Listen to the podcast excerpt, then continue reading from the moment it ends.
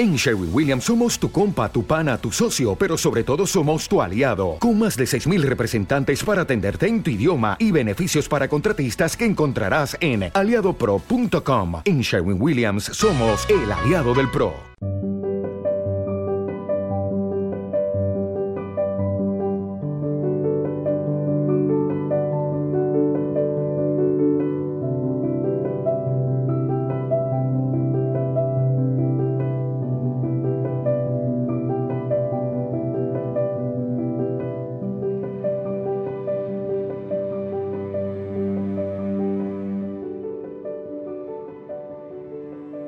Había otras razones para huir de Inglaterra, al igual que había hecho mi hermano Marcus diez años atrás cuando se fue a vivir a Australia.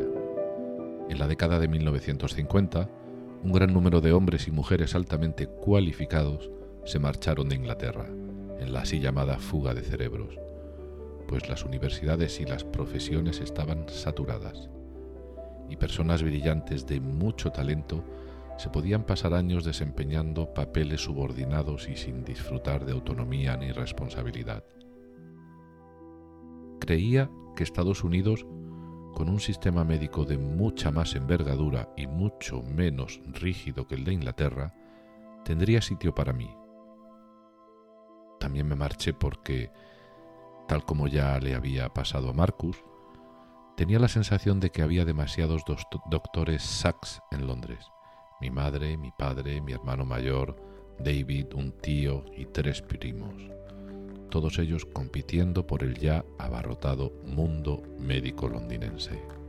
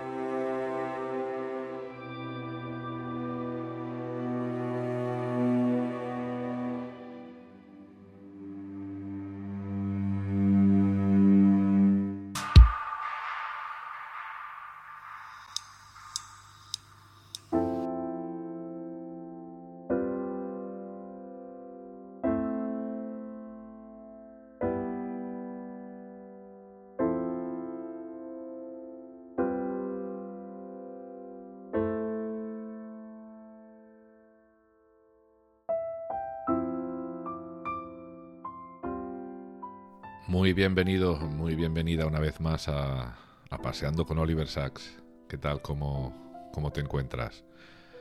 Bueno, espero, espero que todo vaya bien. Eh, por este lado también van las cosas bien, no me puedo quejar.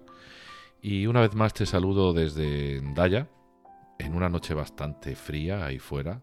No sé cómo, cómo estará el tiempo allá donde estés.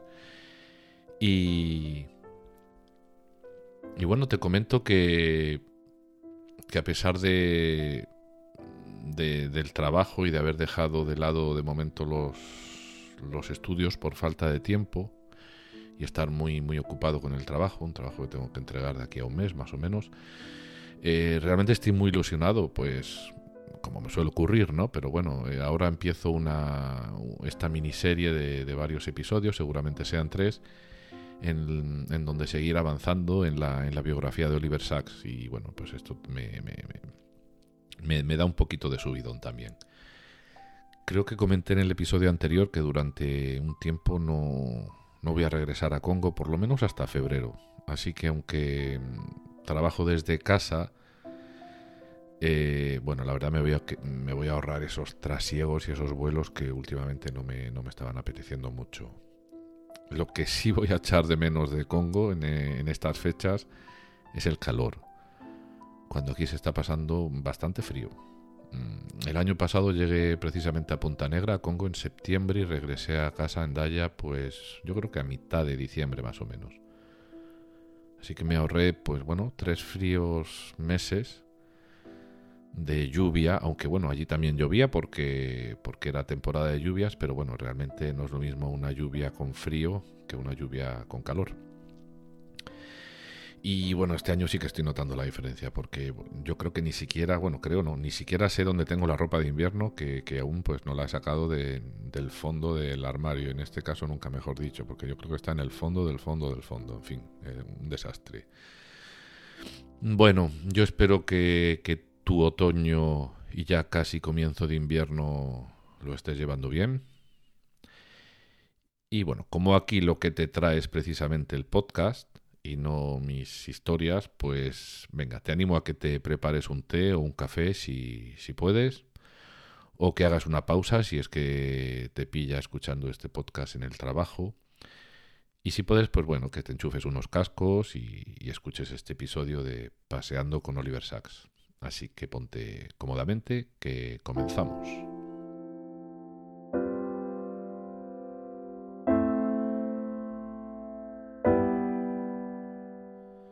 Bueno, la lectura que hemos hecho al comienzo del episodio vuelve a ser un extracto del libro En Movimiento y por tanto volvemos una vez más a la autobiografía de, Oliver Sacks. Es cierto que el episodio anterior, si lo escuchaste, fue un episodio autobiográfico, pero no formaba parte de ese orden cronológico que llevamos cuando echamos mano de, su libro En Movimiento.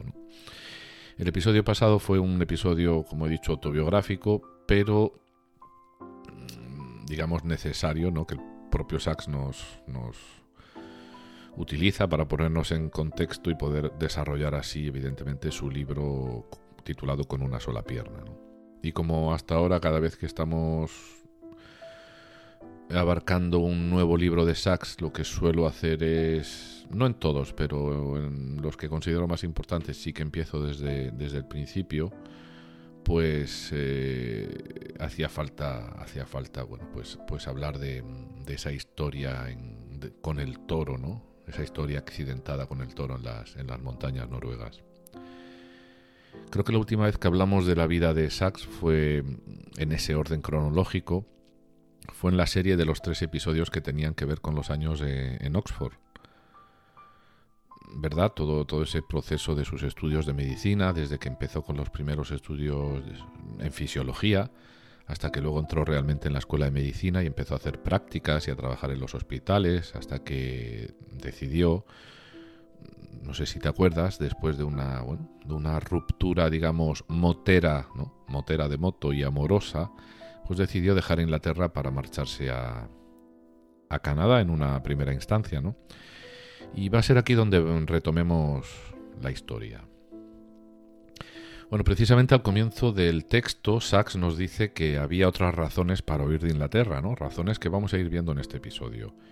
Y a las que él añade ya, bueno, en, ese texto inicial que hemos leído, ¿no? Esa saturación de médicos que se encontraba en Inglaterra, ¿no? Eh, pero además de las razones que vamos a hablar, o a ver durante el episodio, habrá una razón muy importante, quizá que sea la más emocional y también la más angustiosa, que se verá al final del episodio. Así que quédate aquí porque la comentaremos precisamente en los últimos minutos. No es por nada, ¿eh? no es por mantener en vilo o mantenerte en vilo, sino porque, bueno, Sachs nos la revela también al final del, del capítulo de su autobiografía del que sale este episodio de hoy.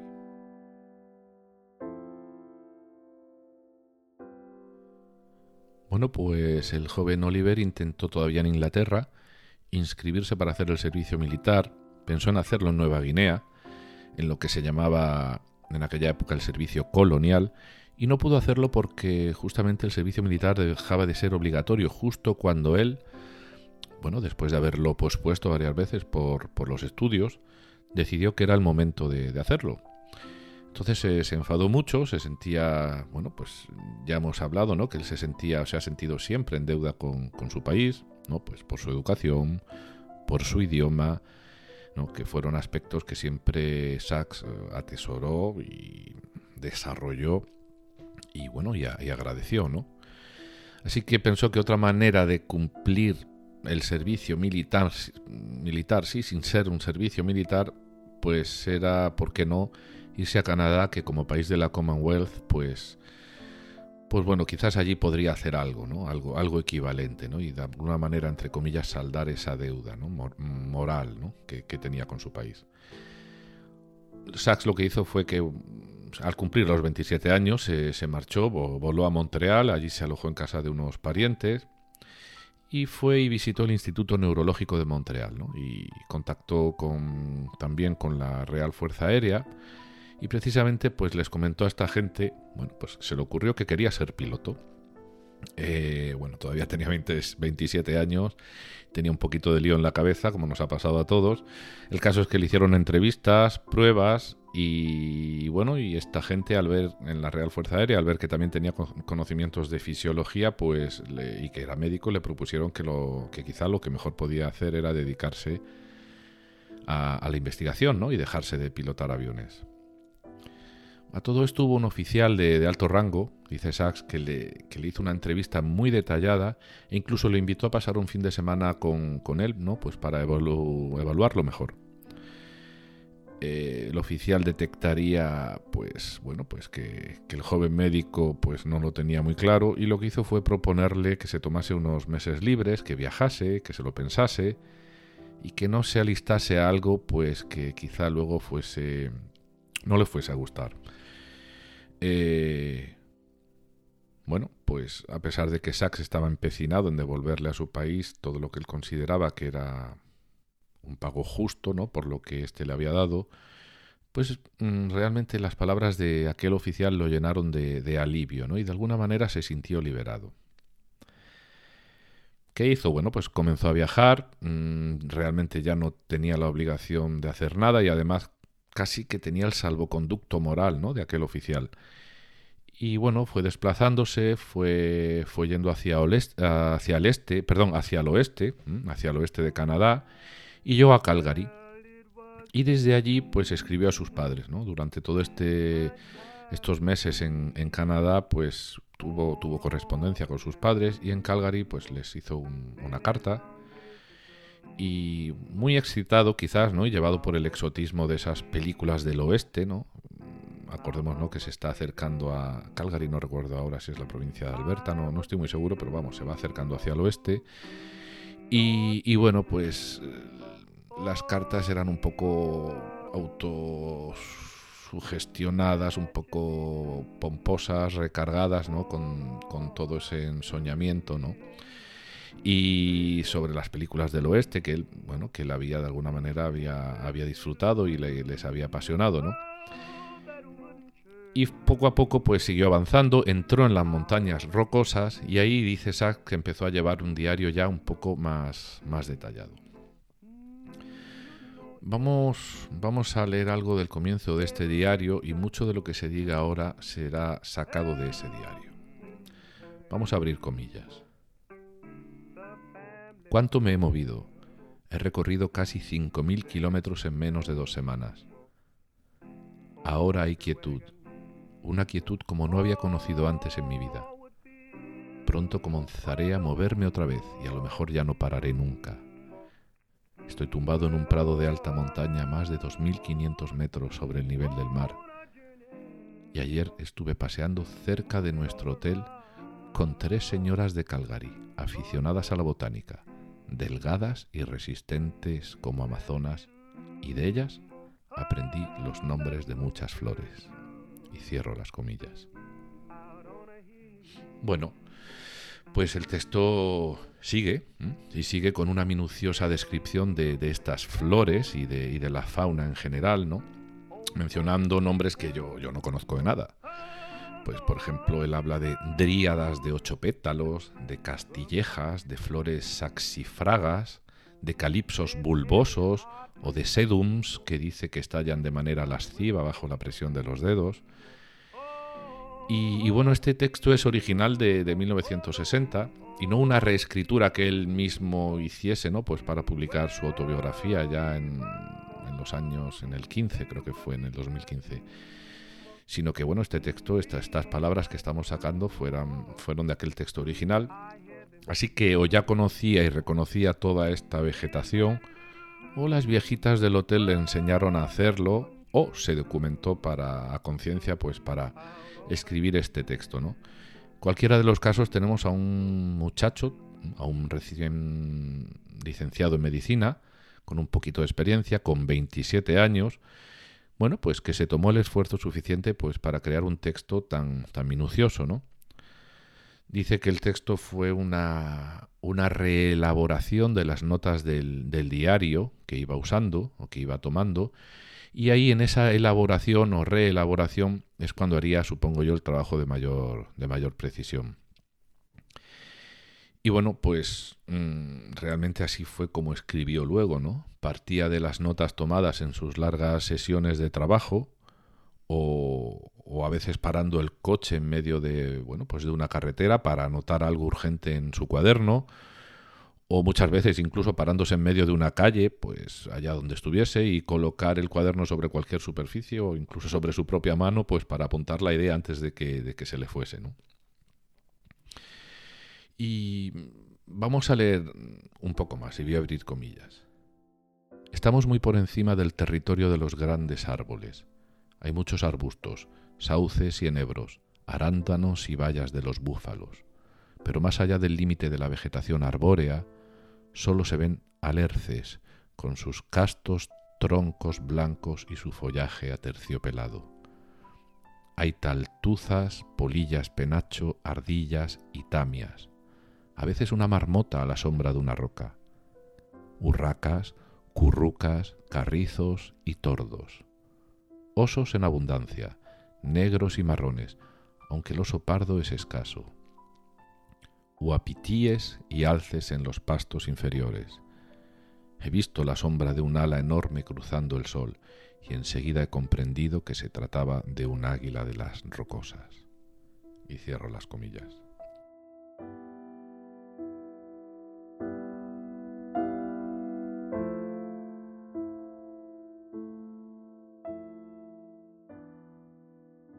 Así que vemos que también conoce a los animales, o los conoce, o los ha buscado para crear el texto, da igual. La intención de anotar lo observado está ahí.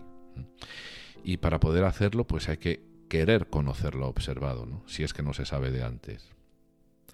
Ya me resultaría raro que viniese ya aprendido de Inglaterra con la capacidad de reconocer pues a todos estos animales que allá seguramente no existen y lo mismo por supuesto pasa con la vegetación, ¿no? Una vegetación que seguramente allá no se, no se dé, ¿no? En Londres. Y bueno, pues Sachs lo que hace es que sigue subiendo las rocosas y la vegetación, como él comenta, se va haciendo cada vez más primitiva y ahora aparecen los señores, como él dice, de la creación, ¿no? Los que mandan, que son los líquenes y los musgos, esos que tanto, tanto le, gustaron siempre. Bueno, pues este joven Oliver sigue andando por las rocosas y hay un momento en el que se une por unos días a un profesor que viajaba con, con, su familia y con un amigo. Y dice que, bueno, pues que montaron a caballo, que recorrieron parte de las montañas y algunos lagos. Y hubo un momento en, en que se pararon todos y, este profesor le dijo a, a Sachs lo, lo siguiente. Imagínese esta prodigiosa cuenca. Estaba llena de hielo hasta una profundidad de mil metros. Y cuando nuestros hijos estén muertos, las semillas habrán brotado en el cieno y un joven bosque se inclinará hacia estas piedras. Aquí tiene delante de usted la escena de un drama geológico. El pasado y el futuro implícitos en el presente, y todo dentro de la duración de una sola generación humana y una memoria humana. Bueno, dice Sachs que mientras el profesor seguía hablando, él se volvió y lo miró, eh, y bueno, y vio una pequeña figura apoyada en una roca de piedra y hielo de 200 metros, y lo vio como una imagen absurda, con unos pantalones arrugados y un sombrero pero, cuidado, llena de dignidad y autoridad. Así que se ve que, el joven Sachs tuvo, suerte, ¿no? No solamente dio con las viejitas de, de Calgary que le enseñaron el nombre de las flores, sino con un profesor que le enseñó también a reconocer los, los circos glaciares, a descifrar el rastro de un arce o a detectar el suelo pantanoso y peligroso, ¿no? Eh, Dice Sachs que no había estado nunca en contacto con alguien que estuviese tan en comunión profunda con su entorno, tanto en lo físico como en lo social y como en lo humano. Y que encima, encima, con esa visión irónica a modo de filtro, ¿no? pudiese convertir este señor todo ese saber ¿no? y hacerlo personal y, único. Bueno, pues al día siguiente de, conocerlo, eh, supongo que ya fascinado ¿no? por, por todo su conocimiento, Sachs le confesó de que se había escapado de Inglaterra, que había huido de su familia y de su país y que no tenía claro si seguir estudiando medicina o no. La profesión que me eligieron, le exclamó al profesor. Ahora solo quiero viajar y escribir. Creo que me pasaré el año haciendo de leñador.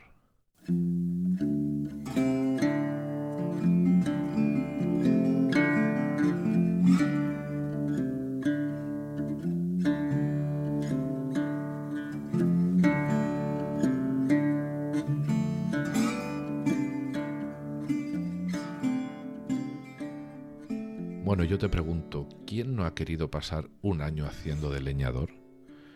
Yo no. Pero sí quise con mis 20 años irme eh, en un barco a recorrer el mundo y no lo hice.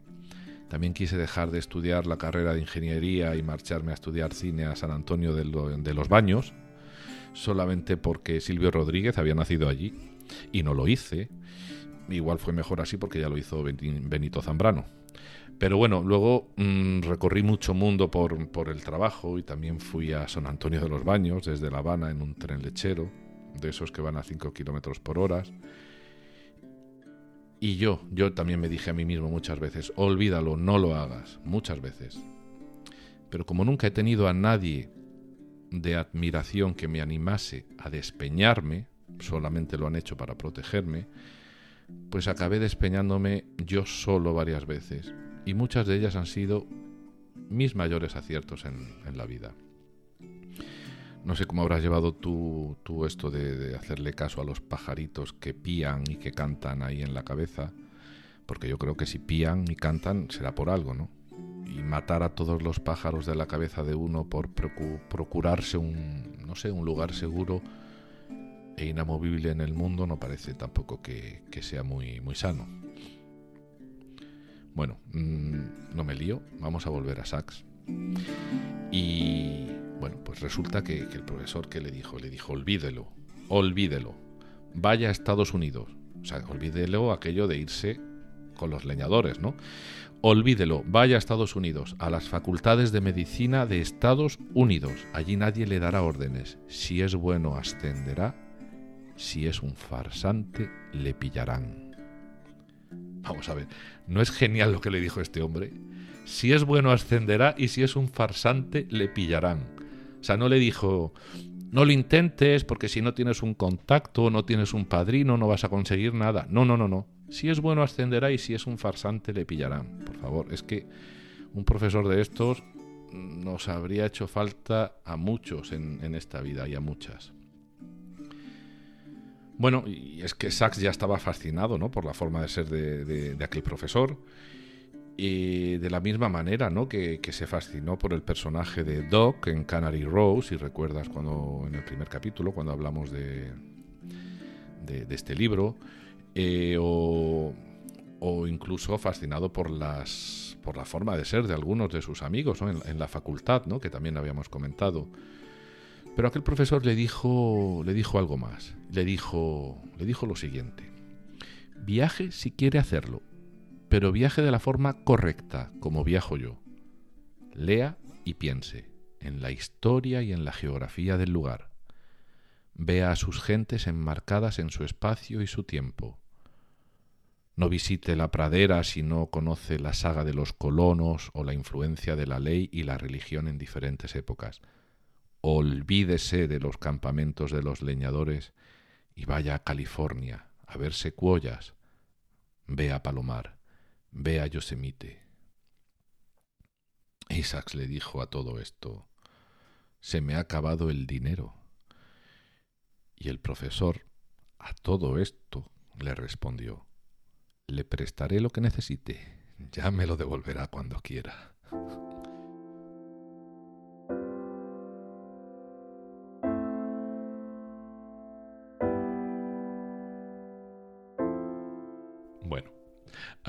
ahí se queda. Ahí se queda.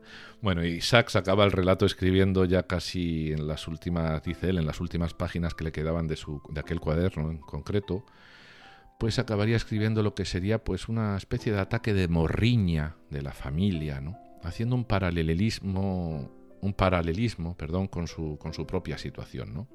Y dice así, voy a abrir comillas. Una tarde de verano en casa el sol al ponerse ilumina las malvarrosas y los palos del campo de cricket del césped de la parte de atrás. Hoy es viernes, lo que significa que mi madre encenderá las velas del sábado y mientras ahueca las manos en torno a las llamas, murmura una silenciosa plegaria, cuyas palabras nunca me he aprendido. Mi padre se pondrá su gorrito mientras levanta el vino para alabar a Dios por su fecundidad. Se ha levantado un poco de viento, que por fin ha roto la prolongada quietud del día, agitando la hierba y las flores. Como un inquieto temblor, ha llegado el momento de levantarse y moverse, de alejarse de aquí y de ponerse de nuevo en marcha. No me he prometido a mí mismo que pronto estaría en California. Cierro comillas.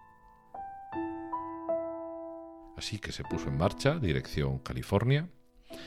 Entró, siguió hacia el este, entró en la Columbia Británica Canadiense. Allí resulta que lo reclutaron para formar parte de los servicios contra incendios, pues se habían declarado unos incendios forestales, ya que hacía un tiempo que no, no llovía en la región. Estuvo un día apagando incendios, apagando fuegos, y como no quería hacerlo más, siguió al día siguiente su camino hacia Vancouver desde allí saltó a la isla de Vancouver para descansar unos días, desde donde volvió a escribirle otra carta a los padres y enseguida tomó un autobús y en dos o tres días llegó a California.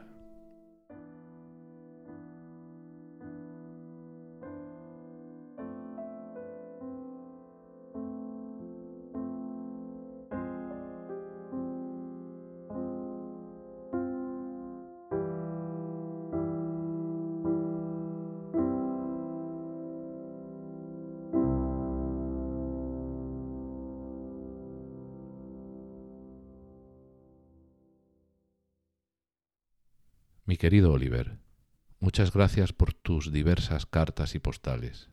Las he leído todas con orgullo ante tu talento literario, feliz de que disfrutaras de tus vacaciones, pero con un deje de tristeza y pesar ante la idea de tu prolongada ausencia. Cuando naciste, la gente nos felicitaba por lo que consideraban una maravillosa familia de cuatro hijos varones. ¿Dónde estáis todos ahora. Me siento sola y abandonada. Los fantasmas habitan esta casa, y cuando entro en vuestras habitaciones me inunda una sensación de pérdida.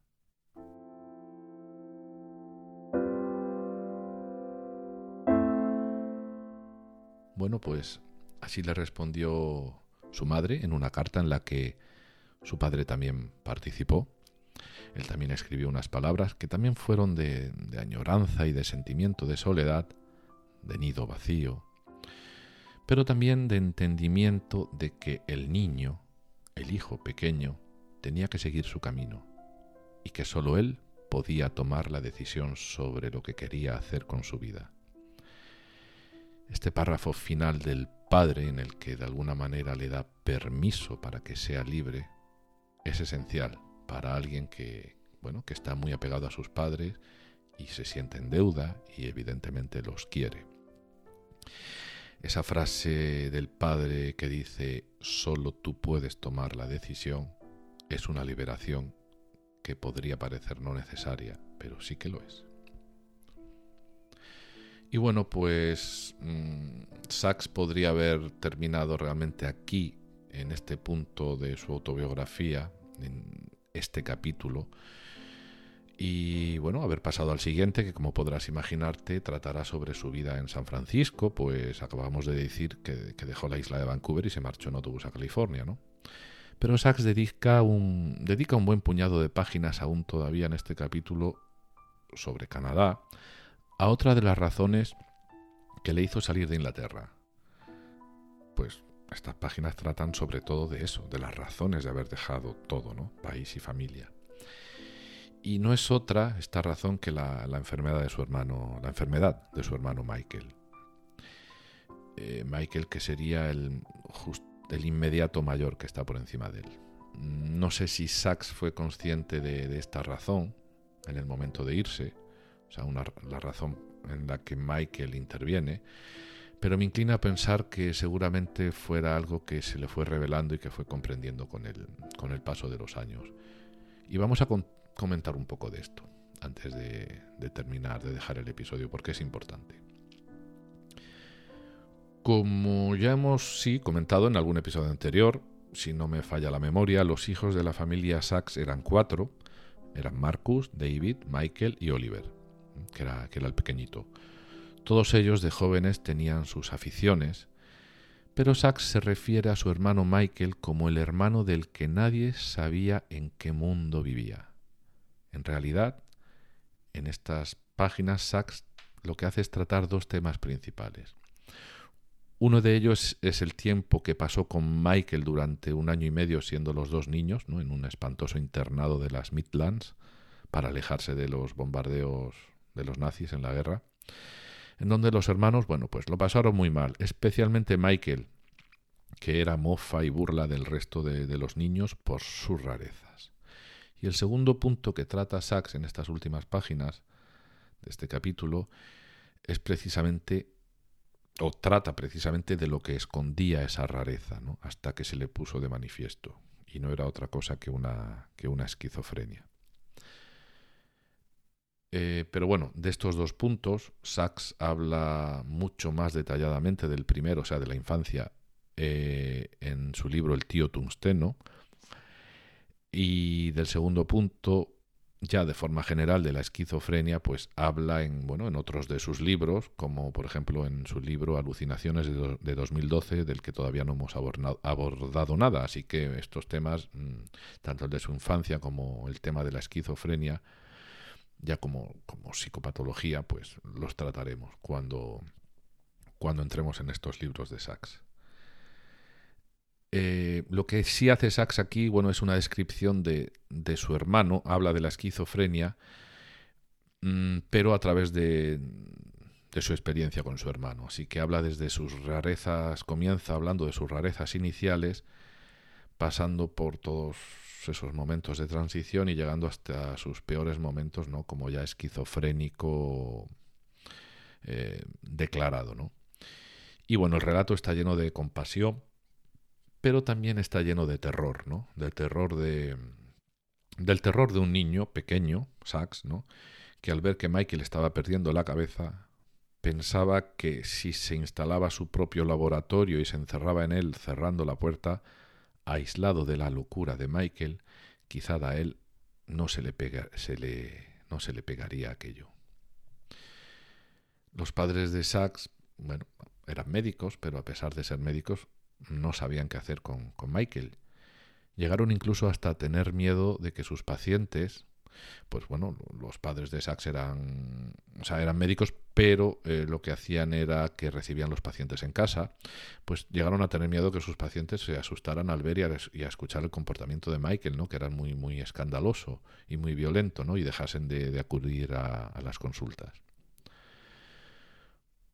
Bueno, pues cuando Michael ya tenía 16 años, fue ingresado en un hospital psiquiátrico ya había pasado por manías y por lo que se llama en la esquizofrenia los síntomas positivos. Y aquí voy a hacer un paréntesis, y es que en la, en la esquizofrenia se habla de síntomas positivos y, y síntomas negativos, ¿no? Y esto no se refiere a que sean buenos al ser positivo o malos al ser negativos, ¿no? Todos son malos. Lo que ocurre es que los positivos hacen referencia a los delirios precisamente, ¿no? a las alucinaciones, a la desorganización de la conducta. Así que son positivos en el sentido en el que implican una acción añadida a lo que es la normalidad, ¿no? añadida y desmedida. Y los síntomas negativos serían la pérdida de la motivación, por ejemplo, el desinterés o el alejamiento de la vida social. En definitiva, síntomas que implican pérdidas con respecto a la, a la normalidad. ¿no? Pero como he dicho antes, ya hablaremos de esta enfermedad cuando lleguemos cuando lleguemos ¿no? a, los relatos que Sachs le dedica en exclusiva en otros de, de sus libros. Bueno, pues Michael regresó del hospital unos meses después y Sachs nos dice que su hermano ya no estaba psicótico y que pasó por tanto de creerse el Mesías o un mensajero divino de Dios en, en su psicosis, cuando sí lo era, ¿no? Pues pasó a de ese de ese digamos de ese extremo a encerrarse y leer de forma insistente y obsesiva sobre temas políticos y a obsesionarse con ellos, etcétera, etcétera. ¿no? Sachs expresa aquí con una, con una sinceridad incontestable para mi punto de vista y parece también que hace un ejercicio de confesión en donde expiar su culpa. ¿no? Concretamente él dice lo siguiente, es un texto muy cortito, voy a, voy a abrir comillas. Me aliviaba mucho pasar semanas o vacaciones lejos de Londres Vacaciones que, aparte de todo lo demás, implicaban alejarse de Michael, de su a veces intolerable presencia. Y sin embargo había ocasiones en que la dulzura innata de su carácter, su afecto, su sentido del humor, volvían a brillar, y entonces comprendías que, incluso cuando deliraba, el auténtico Michael, cuerdo y amable, pervivía debajo de su esquizofrenia y cierro comillas. Bueno, pues en estas últimas páginas también Sachs nos habla de cómo, de cómo fueron evolucionando los fármacos para la esquizofrenia en aquellos años y cómo mejoraban los síntomas positivos por un lado, pero hacían desaparecer, según él, el alma y convertía a las personas esquizofrénicas en, en pseudofantasmas. ¿no? Y Sachs escribe esto. Él dice, la primera vez que lo vi fue, para mi horror, en 1956, cuando regresé a Londres después de los meses que pasé en Israel y Holanda, y reparé en que Michael iba encorvado y caminaba arrastrando los pies. Pero si está parkinsoniano perdido, le dije a mis padres. Sí, contestaron, pero está mucho más tranquilo desde que toma el Largactil. Lleva un año sin psicosis.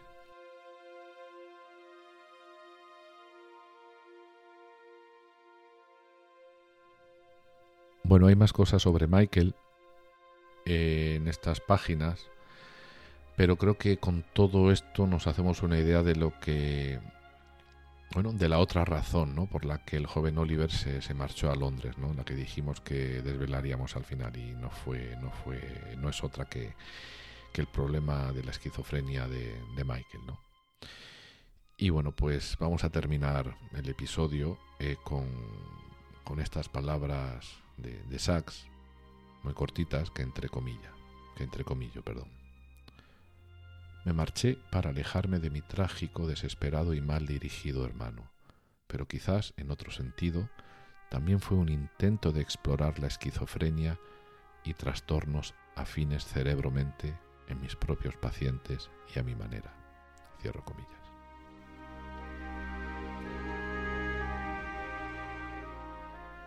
Bueno, y hasta aquí el episodio de hoy. No lo vamos a hacer más largo. Hemos atravesado Canadá y estamos recién llegados a California y también conocemos mucho mejor el porqué de la marcha de, casa y lo pesada y dolorosa que es la losa de dejar a, la familia, a un país propio y a unos padres que se quedan solos y a un, y a un hermano enfermo. Yo supongo que los que estéis lejos de casa o, os marchaseis, como yo hice, eh, entendéis también esto y, y, bueno, y habéis tenido que darle muchas, muchas vueltas a este sentimiento, no sé si ya de culpa, pero esa sensación de abandono, ¿no? No lo sé, a mí, a mí sí me ha ocurrido